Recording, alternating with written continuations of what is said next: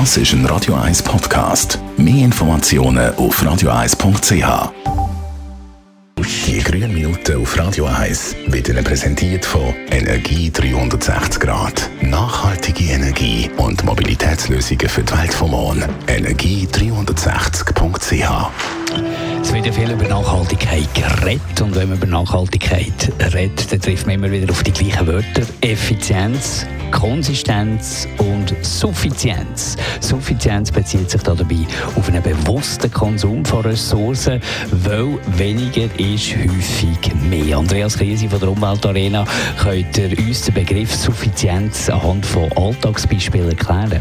Gern. Suffizienz bedeutet, dass man eben nicht übermäßig konsumiert, sondern bescheiden ist.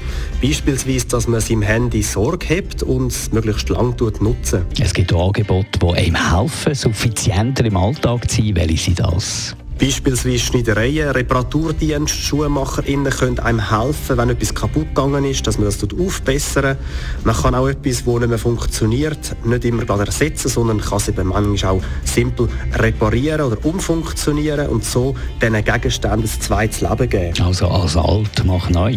Genau, es hilft, wenn man sich bewusst wird, was man wirklich braucht und was eher ein Ballast anstatt nützlich ist. Das muss sich nicht nur auf Gegenstände beziehen, sondern auch auf Dienstleistungen, wie zum Beispiel Reisen.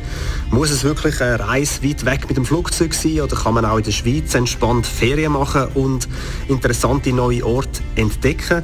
Was man tatsächlich zum Glücklichsein braucht. Meistens sind es eben Sachen, die man nicht kann kaufen kann, wie eine gute Gesellschaft und eine intakte Umwelt. Danke Andreas Kriesi von der Umweltarena Spreitenbach.